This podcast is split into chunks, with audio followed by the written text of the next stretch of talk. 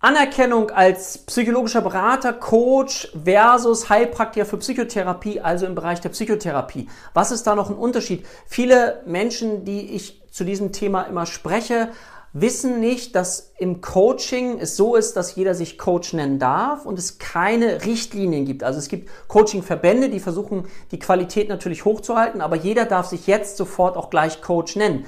Anders im Bereich der Heilkunde, im Bereich der Psychotherapie. Dafür brauchst du eine Erlaubnis, eine staatliche Erlaubnis, die du entweder im akademischen Bereich durch ein Studium und eine Weiterbildung bekommst oder im nicht akademischen Bereich durch den Heilpraktiker für Psychotherapie.